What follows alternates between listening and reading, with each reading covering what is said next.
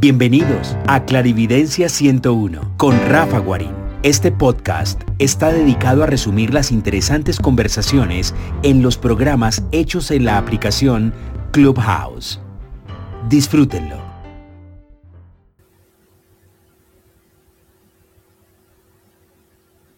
Listo, entonces estoy aquí organizando todo. El tema, mm, digamos, porque como este queda grabado, pues, pues se, edita. Eh, el tema son las esencias florales de Bach. El, digamos, el concepto general es que estas eh, flores o estas materiales primas tienen una frecuencia y una energía muy sutil, similar a la parte física del ser humano, o sea, y a la parte emocional, porque se hace, digamos, eh, esa eh, recuperación desde lo emocional, eh, utilizando pues estas ah, cualidades de las flores para que desde lo emocional se sane lo físico. Es algo, ay, gracias Andrés, se oye bien. Eh, es algo similar, digamos, a lo que pasa con, con las constelaciones familiares que vemos el pasado y tratamos de buscar la, digamos, la estructura para comenzar a reorganizar cuáles son los desequilibrios o cuáles son, digamos, las manías que presenta, eh, digamos, en la superficie de la persona. Y con esto, pues se logra, digamos, ser más contundente en solucionar la, digamos, la enfermedad o el bloqueo.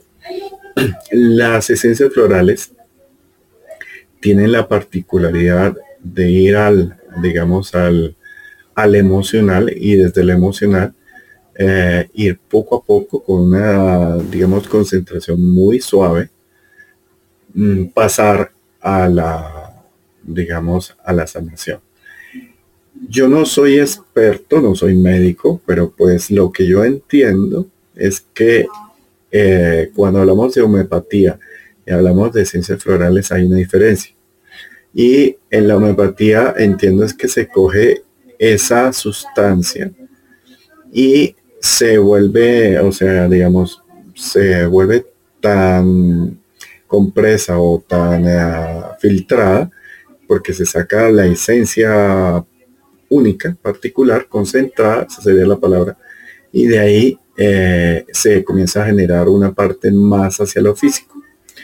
En las eh, esencias florales, generalmente hay un compuesto complejo orgánico no solo la, concentración de la sustancia, sino en un porcentaje, eh, en una dilución de, a ver, hay, de, se me olvidó la palabra, cuando se disuelve, disuelve, eh, se disuelve un poco menos para que se afecte un poquito más el emocional.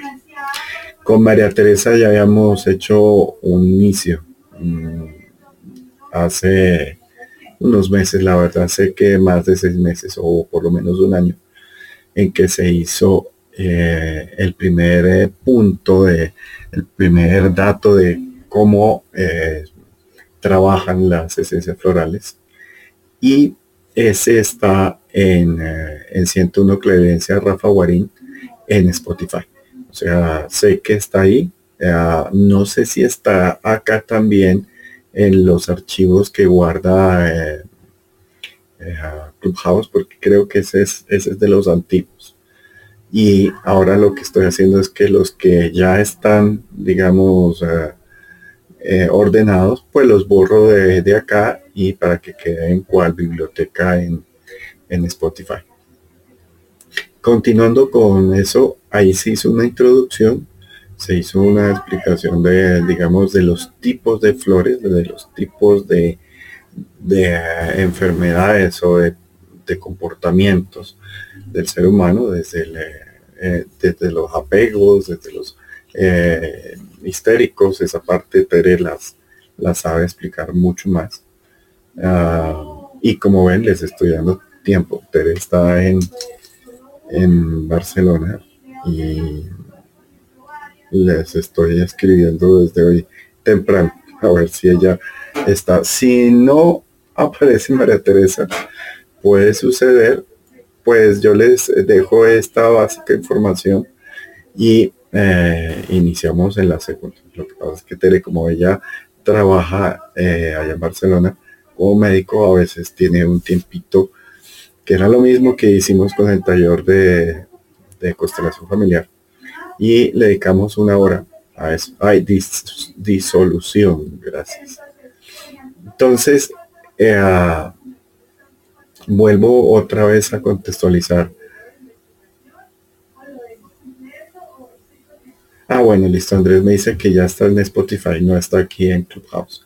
Entonces, para los que estén interesados, la buscan en, en, ah, en Spotify. Entonces, ¿qué era lo que, lo que se tiene, digamos, en cuenta con las esencias florales? Uh, Tere les va a contar toda la parte de la historia, de, digamos, de la experimentación que se hicieron hace, creo que fue en los años 70.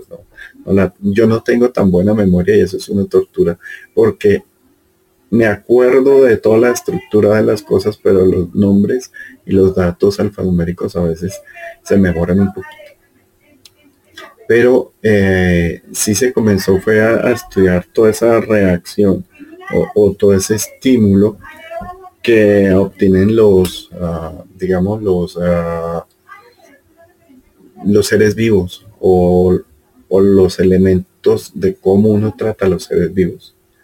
Y eh, también hay unos estudios que sé que varios de ustedes lo saben sobre este japonés cómo afecta el buen trato y las buenas frecuencias en la crianza y en, la, y en el manejo de los seres vivos, entre esas las flores, para optimizar y pasar esas cualidades a, digamos, al paciente o a las personas que necesitan este, como diría yo, esta, este kit, porque vuelvo digo, no es que una esencia floral no pueda trabajar eh, acompañadas de otras, sino generalmente he visto que, que María Peril y todos los médicos amigos lo, utilizan como en equipo, precisamente porque generalmente una enfermedad no obedece eh, emocionalmente a una sola acción, sino es un compendio de, digamos, de afectaciones. Y eh, generalmente hay unas que sí pueden unas esencias florales que se pueden conectar entre sí y hay otras que no son necesarias o no son eh, habituales. Para eso, mm. Para eso vienen muchas que son eh, eh, emocionales por, por parte, digamos, de contención, de, no poder salir. Me acuerdo mucho cuando yo estaba aprendiendo la chicoria. Esa forma de, aquí en Latinoamérica creo que todos conocemos a Mafalda. Esa forma expresiva eh, y mordaz de decir las cosas. Y una de las cosas que generalmente las personas eh, reaccionan ante los estímulos por estar digamos, con una precarga o, estar con una, digamos, eh, no digo preconcepto, sino sí una precarga. Esa precarga es como tener una reacción previa a un estímulo previamente programado de forma errónea. Mm, el ejemplo, digamos que, que me acuerdo en mi memoria son las programaciones en, en en, el profundo, y en el inconsciente, que generalmente son errores o son falta de, qué sé yo, como de, de suerte. Y uno de los ejemplos que me daba eh, María Teresa y, el grupo de médicos, porque generalmente ellos entienden eh, eh, esto y son los que toman estos, esta información y es que cuando una persona nunca ha probado algo mm, y precisamente lo prueba por primera vez y pasa un error, esa persona genera una, un bloqueo, un tara a, esto. Y cualquier cosa en el futuro que se relacione con ese punto eh, genera una reacción fisiológica. Eh, el ejemplo más común eh, y digamos que lo sé porque descubrí de una forma un poquito harta que yo le tengo cierta alergia a las cáscaras de huevo.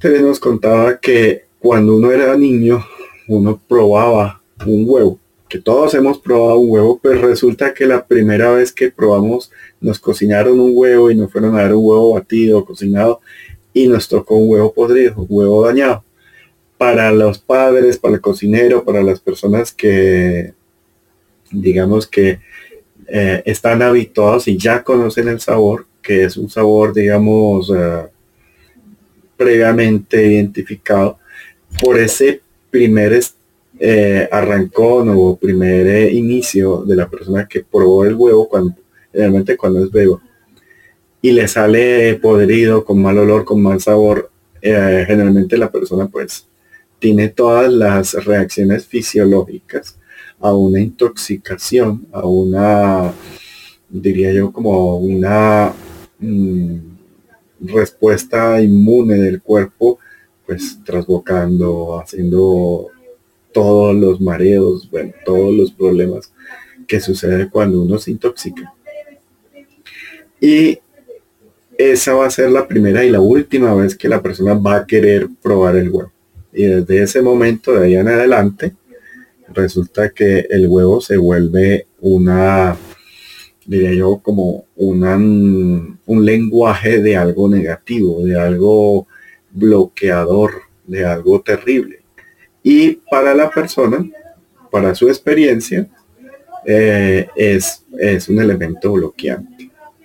Ahí ya generalmente nos daba las formas en cómo una persona eh, afronta esos bloqueos. ¿Por qué? Porque ese personaje que tomó el huevo dañado en su primera prueba cuando era niño, le dicen huevo y automáticamente la memoria en su cuerpo, la memoria en sí mismo, hace que el estómago se le apriete, que le den arcadas, que le dé mareo y tiene unas reacciones un poquito sobredimensionadas o no correspondientes a un estímulo colectivo. O sea, cuando digo colectivo es que todos conocen eh, eso de una forma positiva. Entonces, ¿qué pasa? Eh, la persona se va a negar, se va a bloquear por muchas situaciones el poder comer o probar algo con huevo, una pasta con huevo, eh, muchos pasteles, eh, muchos desayunos, porque fijo tiene ese huevo, pero no es que la persona en realidad tenga fisiológicamente un bloqueo, sino es la memoria de la situación del inconsciente que genera esa reacción dentro de lo físico, genera ese bloqueo. Y resulta que esos bloqueos son tan sutiles y tan profundos, pero pueden acompañar a una persona.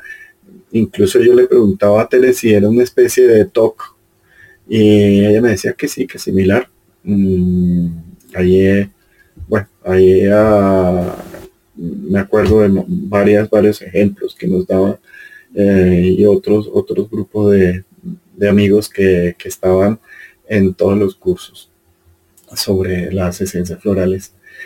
Pero sí me causaba, digamos, como, diría yo, como curiosidad porque no era, no era una, un bloqueo heredado, no era una constelación, eh, fue simplemente una mm, experiencia que generó un reactivo, que generó un sentimiento, que generó un, negarse eh, a ciertas situaciones que obviamente pues la persona eh, no se va a morir por no comer huevo, pero sí va a tener restricciones en sociabilización, va a tener uno que otro chascarrillo cuando lo inviten a comer y como es tan común el huevo, pues tiene ahí esa reacción.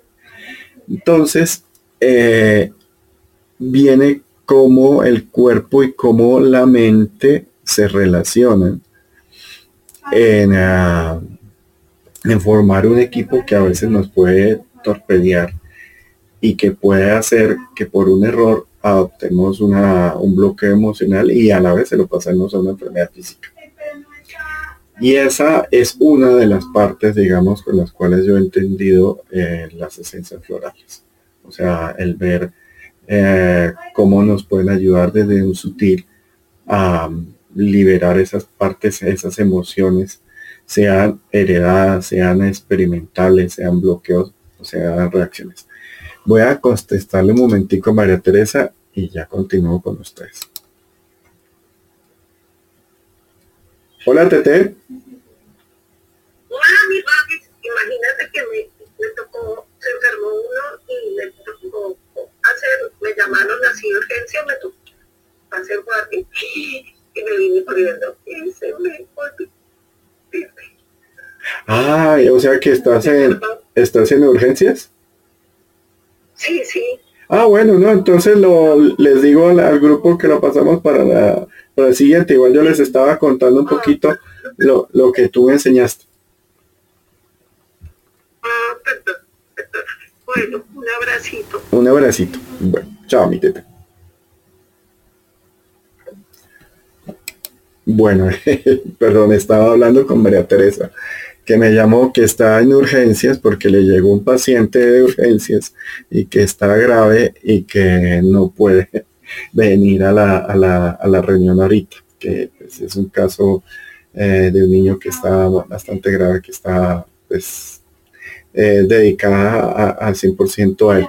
Entonces, eh, digamos que la información de María Teresa se, la, se la digamos, se las paso para el siguiente jueves, eh, por aquello que, pues, por el horario entre América y Europa, creo que la una de la tarde es como un, eh, un horario común y suave tanto para allá como para acá. Entonces, María Teresa le, me, dice que les transfiera las disculpas, pero que el niño está grave y no lo puede dejar solo. Y que pues obviamente no lo quiere dejar solo. Eh, entonces, que iniciamos el próximo jueves. No antes eh, continuar contándoles lo poco que sé, pues, para que, digamos, redondear un poco el tema.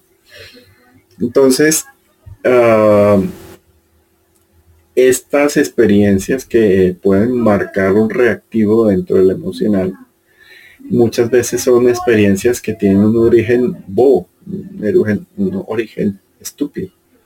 Y eh, pues eh, marca eso, marca reacciones. Yo sé que yo he estado, eh, digamos, detectando dentro de mí muchos.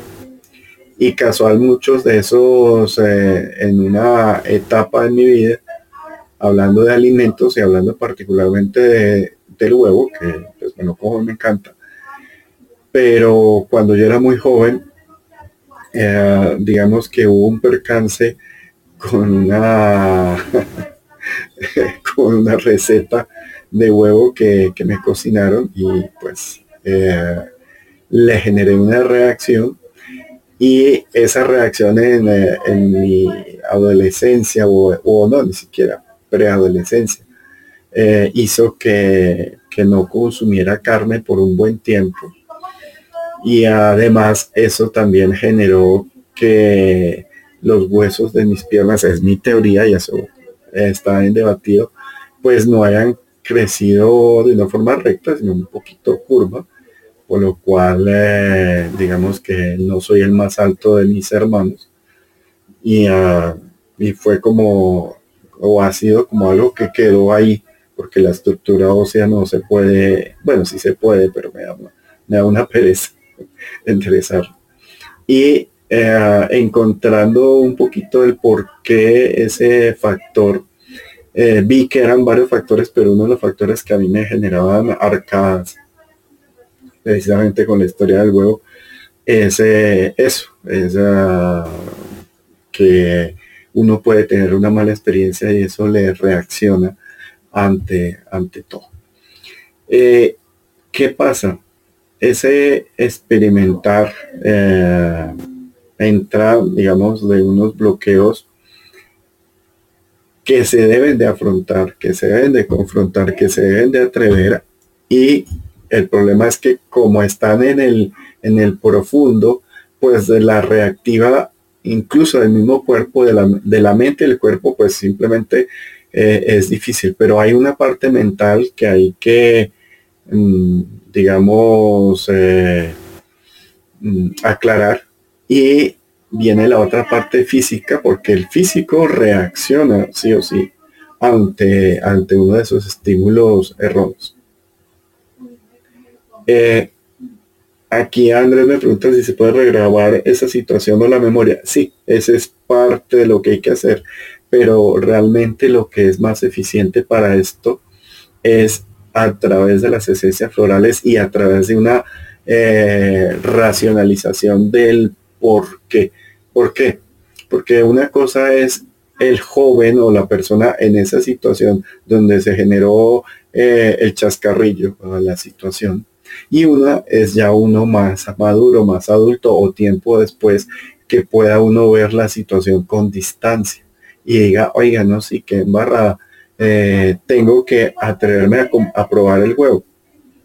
Y resulta que muchos de, las situaciones cuando uno trata de probar el huevo, pues hay una resistencia mental, una resistencia física y poco a poco, si no prueba un poquito, toma las esencias para uno poder descontaminar, para uno quitarse esos bloqueos, pues es mucho más rápido, es mucho más eficiente. Ahí vienen unos patrones que esto también eh, María Tere eh, nos ha explicado bastante. Y es como una persona ve cada situación.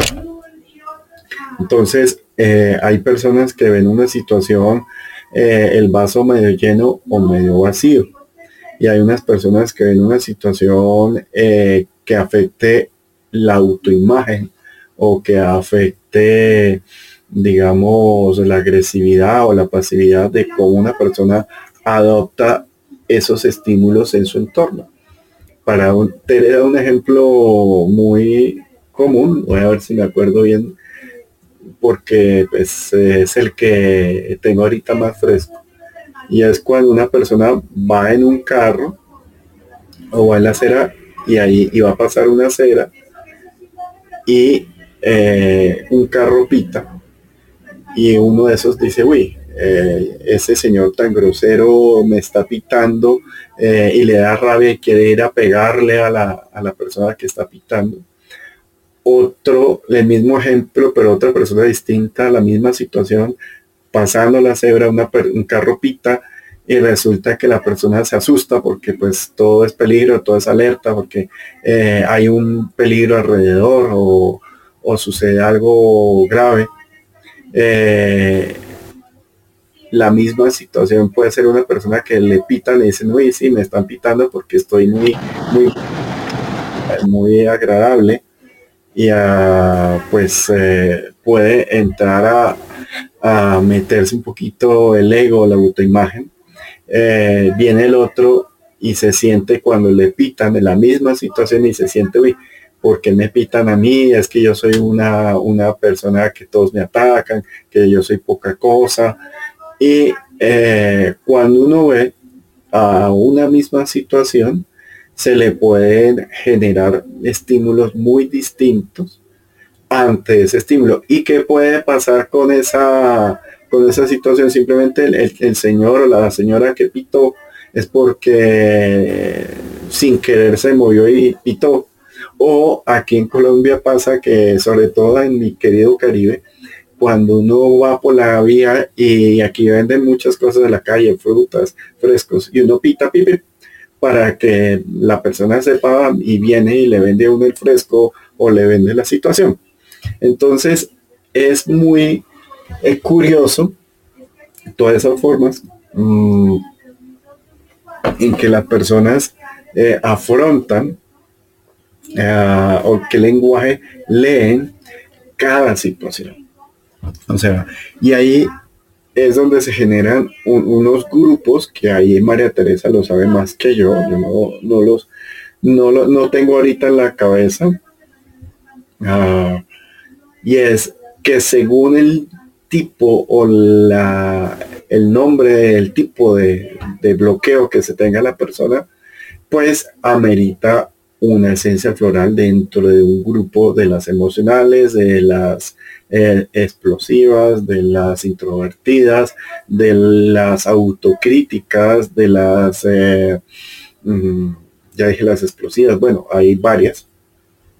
Y ahí viene ya, ya que tanto Tere como yo y todos los del grupo médico estamos de acuerdo generalmente es más eficiente cuando uno afecta o, ayuda a una persona desde varias áreas. Y parte de esta, mm, este taller y de los talleres anteriores es reconocer que no hay o que es más integral, más holístico, una solución o una recuperación de una forma eh, grupal o con varios frentes para que se pueda hacer más rápido y más óptimo. Porque muchas veces eh, a una reacción, eh, como les dije, a una situación de memoria o alguna experiencia se puede generar una reacción hasta física que ya necesita comenzar a incluso hacer una reprogramación del DNA. Que eso es lo que también eh, en, los, en los talleres o en los cursos con María Teresa eh, los estamos viendo, que muchas veces se viene ya este chascarrillo y se constela y se vuelve tan eh, raizal, tan enmarcado en las personas que se necesita generar eh, no solo la terapia mm, con, digamos, con psicología, con regresión, con constelación, eh, con alopático, con homeopático y con esencias eh, florales para eh, poder manejar esos bloqueos emocionales que, que tienen esas alertas físicas que les acabo de explicar. Dentro de digamos, dentro de estos grupos, uno puede, digamos, reconocer, digamos, el, el, síntoma o al paciente según cuál es este tipo de reacción ante el estímulo. Eso en algún momento María Teresa se los dirá más porque ella tiene más memoria para eso, pero lo que yo les puedo contar en mi lenguaje un poquito más, más coloquial o más básico es que generalmente las personas eh, tienen una fabricación, o sea, una fabricación, unas herramientas y esas herramientas se van a ver eh, disminuidas, se van a ver eh, bloqueadas o se van a ver atacadas según, digamos, la enfermedad emocional que tenga la persona. Esas experiencias también se pueden catalogar dentro de si fue una experiencia emocional, en eso digamos que que hay también todo un acto reflejo para que lo entiendan. Yo lo entiendo un poquito más desde, desde los animales para explicarles esto. Eh, cuando los perros, los perros saben identificar qué está bien y qué está mal. Saben identificar el regaño y el halago. Los gatos solo saben definir el halago. Cuando uno, el perro, le está regañando, eh, hay gente que le muestra eh, un, periódico, incluso le pegan una palmada con el periódico, o eh, le levantan la mano, la mano abierta, como si le fueran a dar una palmada en la, en la cola al perro. Y con la simple actitud de, de la persona, del humano, que realmente es levantar los hombros y, bajar la cabeza, y levanta la mano, ya el perro eh, automáticamente eh, su parte fisiológica se mete el rabo entre las patas, baja la cabeza, incluso hasta puede llorar o puede, puede hacer eh, ciertas reacciones, incluso cuando son cachorritos, se orinan, o cuando son cachorritos, cuando son muy viejos, se, orinan del susto. Y uno simplemente levantó la mano y muchas veces eh, esa programación pues fue errónea. O sea, hay formas caninas para, para decir el regaño. De por sí la forma más es eh, tocar al perro y tocarlo no suave, sino tocarlo contundente, subir los hombros, mostrarle los dientes y eh, tocarle con dedos el cuello. No hay que pegar por darle una respuesta y más si es un perro eh, moloso. Entonces, ya el perro, cuando sepa que uno a eso le suma una palabra no, que ellos no saben gesticular, no, pero nosotros no, pero ese sonido no, ellos lo reconocen en cualquier lado. Entonces uno le dice no y ya el perro está. Pero, ¿qué pasa si alguien está hablando, el perro está cerca y una persona le dice no a otro? Que también lo he visto. Eh, que ejemplo, estoy en una reunión eh, con varias personas y hay un niño y hay un perro y el niño se porta mal y alguien, algún adulto le dice al niño no hagas eso y el perro automáticamente pega un brinco, aunque ni siquiera ha sido para él, aunque digamos eh, no haya sido estrictamente fuerte, sino que en el momento de grabar esa situación pudo que la persona, en vez de enseñarle que no lo castigaron y hasta fueron violentos, y le, muestran el, eh, o sea, a lo agredieron al pobre perro, y eh, con un simple no suave el perro ya entra en un colapso total. Eso mismo, o sea, yo lo entendí así, yo me crié en el campo y me crié con perros, lo veo más fácil, pero Tere lo explica un poco más con los humanos es cuando a nivel pareja o a nivel hijo o a nivel mamá, papá, hermano o colegio, eh, se hace una agresión o una programación errónea de la situación para, la persona, para el individuo. Eh, entendemos que las que quedan más programadas son las de los 7 para atrás, las que quedan medianamente programadas de los 14 para atrás eh, y ahí hay situaciones que pueden entrar un poquito a, marcar a la persona. Y eso entra a colapsar eh, todo el sistema porque se prioriza la reacción. Me explico. O sea, uno a cualquier estímulo uno puede reaccionar de forma correcta o dejarse llevar por la situación y el descontrol. Y el problema de las enfermedades y de las reacciones alérgicas y de pareja es que puede pasar eso. Ejemplo, otro ejemplo para que me entiendan.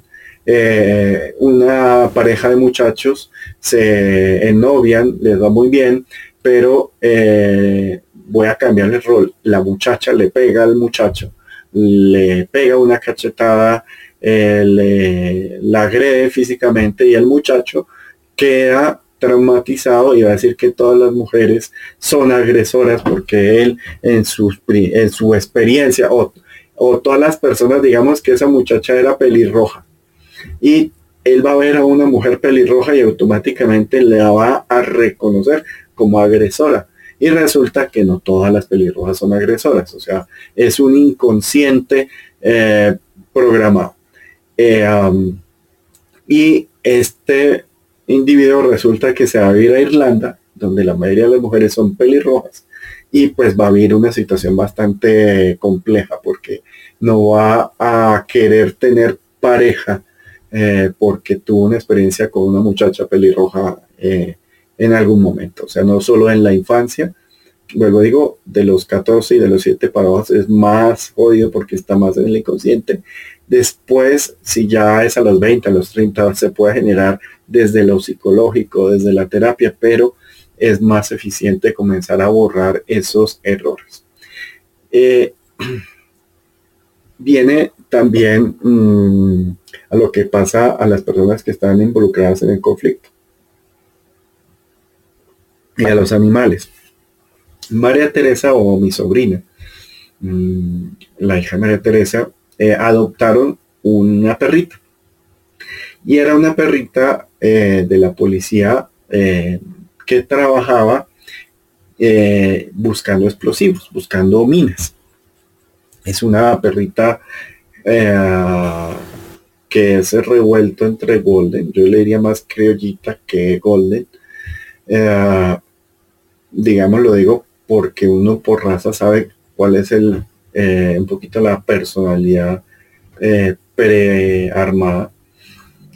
Pero esta perrita eh, resulta que ya cumplió la edad de servicio, que es muy rápido porque como aquí hay conflictos en Colombia, pues los perros oyen lo que son explosiones, lo que son disparos y esos ruidos tan fuertes pues le genera un pánico tremendo.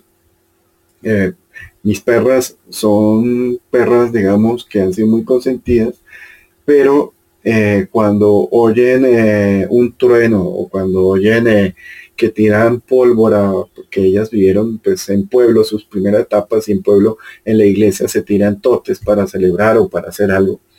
Estos ruidos a ellas las descomponen. Imagínense la, la, perrita que pues eh, trabajó con la policía, que vivió con la policía y que a los siete años ya, eh, digamos, se dio de baja. Antiguamente lo que hacían es que les daban eutanasia a los perros quedaban muy traumatizados, pero eh, con el tiempo hay organizaciones que le dan la opción a cierto tipo de personas que adopten uno de estos animales. De por sí hay una película muy linda mm, que como cosa rara no me acuerdo del nombre, sobre eso, sobre un militar que tiene estrés postraumático, eh, se le muere eh, su compañero que tenía su perro, que era el perro anti-minas, lo mismo. y, ah, la perra eh, tiene estrés postraumático, pero es muy agresiva, nadie la puede tocar, la, le van a generar eutanasia pero este personaje le quiere dar la última eh, eh, opción porque era la perrita consentida de su amigo de difunto y mediante una vivencia un poquito forzada de la perra y de él, estamos hablando de una, un pastor belga malanois eh, que son bastante rápidos y un poco agresivos y muy buenos perros pero ah, digamos envenenados o, o traumatizados son muy reactivos. Y si me acuerdo algún día o si alguien la ha visto, pues sería bueno que pusieran el nombre de la película, que es, es clave para entender un poquito eh, cómo ciertas experiencias le detonan. Lo único que a la perrita le detonaba algo positivo era un juego, pero cuando ella oía eh, ciertos sonidos o ciertas situaciones, se volvía como loca, o sea, perdía el control de, de sí misma, como le pasa a los humanos. Entonces los humanos si tienen esa experiencia traumática no son racionables, no, no es fácil decirle, mira, pero es que eh, es un huevo, o sea, el huevo, como les expliqué al principio, la, experiencia para, para dar un ejemplo, es un huevo, el huevo no te va a morder, no te va a atacar, no va a envenenarte, pero la persona ve, sobredimensiona esa situación y más si tiene un estrés postraumático. A esta perrita eh, que digamos que adoptó mi hermana y mi sobrina, eh, pues estaba muy traumatizada, lloraba, se metía debajo de los muebles, eh, le tenía pánico a los hombres, a las mujeres no, a los hombres sí, eso también lo he visto bastante en, en estrés postraumático y en programaciones con los animales, con los caballos, con los perros. Bueno, yo diría que con eso todos son más que evidente, que le tienen más eh, miedo a un género que al otro. Generalmente a los hombres, porque los hombres solemos ser un poquito más, más eh, impositivos o más físicos. Eh, las mujeres suelen ser más conceptidoras. Yo soy con mis, con mis mascotas, con mis animalitos, con mis compañeros muy disciplinado. No soy violento, pero, pero pues tengo la facilidad de comunicarles que no y me reaccionan muy rápido.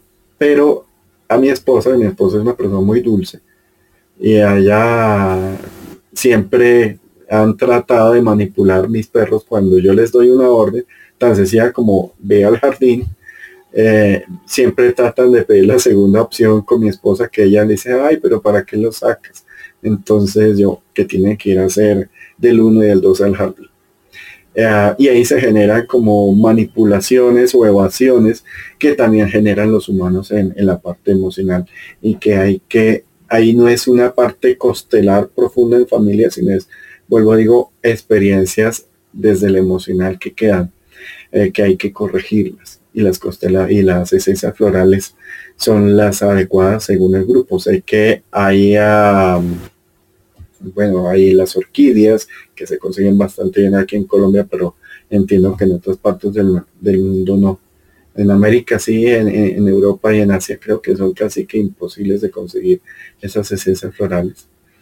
Mm, aquí Tere tuvo un alumno que se volvió muy reconocido con esencias florales y, y, montó toda una empresa con esencias florales.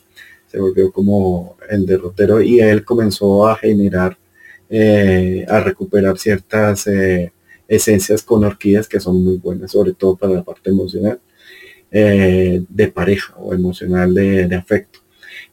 vienen como las partes del estrés postraumático, de las programaciones erróneas, vienen de la sobrereacción ante los estímulos, vienen agresiones que no se saben el por qué eh, por ejemplo, eh, acciones o ataques en, en, el vientre, en el embarazo materno, eh, también vienen en miedos transmitidos de madre a hijo en el vientre o en primera instancia, por ejemplo, los hijos que en algún momento se dudó traer aquí a la vida, entonces en algún momento pensaban que que se iba a volver algo terrible, que iba a ser el acabose y le meten y les transfieren ese miedo eh, inconsciente al hijo, o sea que es un miedo de los padres, pero se lo transfieren al hijo y el hijo eh, lo obtiene desde el vientre o desde primero o segundo año de vida y cuando ya llega a una etapa adulta, pues resulta que esa persona o va a reaccionar atacando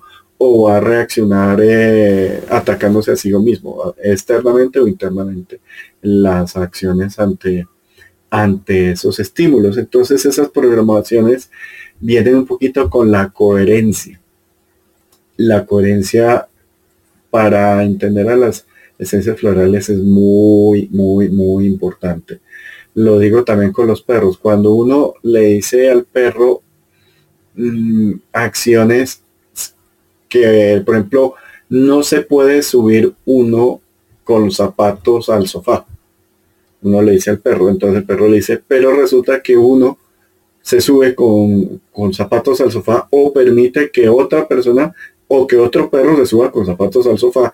Y él dice, bueno, si, si esa persona primero me dice que está prohibido subirse con zapatos al sofá y después eh, pues se sube significa que hay una contradicción, entonces yo me voy a probar si sí o si no y lo y hago ciertos daños o ciertas eh, digamos eh, no hacer caso o en contradicciones.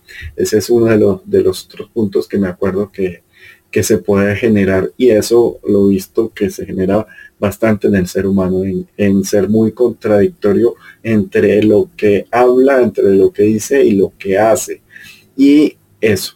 Hay otras cuando es, esa es una de las más dolorosas y es negar la existencia del otro. Eh, a nivel psicológico es una de las torturas más terribles. Eh, y es cuando una persona dice, no, es que tú no eres nada para mí o no tienes ese significado para mí. es una forma de castigo bastante cruel. Mm, tú ya no existes para mí. Eso es, eh, es una forma, digamos, compleja de, de, de generar una mala programación en una persona una más común aún es meter eh, error con amor, o sea, tan lindo el tarado, tan bonito el feo, tan, eh, tan inteligente el estúpido, y se meten esas contradicciones, parte amor y parte veneno o daño. Y a eso también lo veo muy común en, la programación de, de las personas y de los seres humanos, que hay que depurar. Eso se puede hacer, pero hay esencias florales que ayudan inclusive ya viene las partes para, eh, para hacer una limpieza o un equilibrio dentro de la percepción. Me acuerdo mucho del cosmos, del lotus, del durazno, que son eso para, para tener una clara eh, entendimiento de, y limpieza del entorno. Por eso realmente cuando yo limpio casas, eh, lo hago con esencias florales. Entonces, eso es importante que, digamos, que, lo vea. Y listo, creo que ya les di un poquito como una, una introducción un poquito básica, un poquito improvisada. Mm, mm, les explico a las personas que llegaron ahorita lo último. Eh, es, hoy se iba a iniciar eh, el taller de ciencias florales eh, por parte de María Teresa pero María Teresa, ella es médico y ella pues eh, está ahorita en urgencias atendiendo a un paciente que está muy grave y pues no pudo dedicar tiempo, me llamó y me contó que, que se excusaba, pero que inicia el próximo jueves. Entonces aprovechando que ya los había citado, pues les doy, les di un pequeño resumen de lo que yo he aprendido de ella eh, en la parte de ciencias florales y el porqué y el trasfondo de, esta parte de las experiencias, cómo programan la parte fisiológica y cómo hay que corregir. El cómo eh, ya creo que eso, María Teresa, en la primera grabación que se hizo, ya hace un tiempo de sobre ciencias florales de Bach, eh, que está en Spotify, en Rafa Guarín 101 Clarivencio, ahí, ahí está. Entonces, para que ustedes lo vean. Eh, no siendo más, hoy termino temprano para poder, digamos, hacer unas actividades previas que tengo y ya nos veremos con el tema, el oyendo, perdón, el siguiente martes. Chao a todos.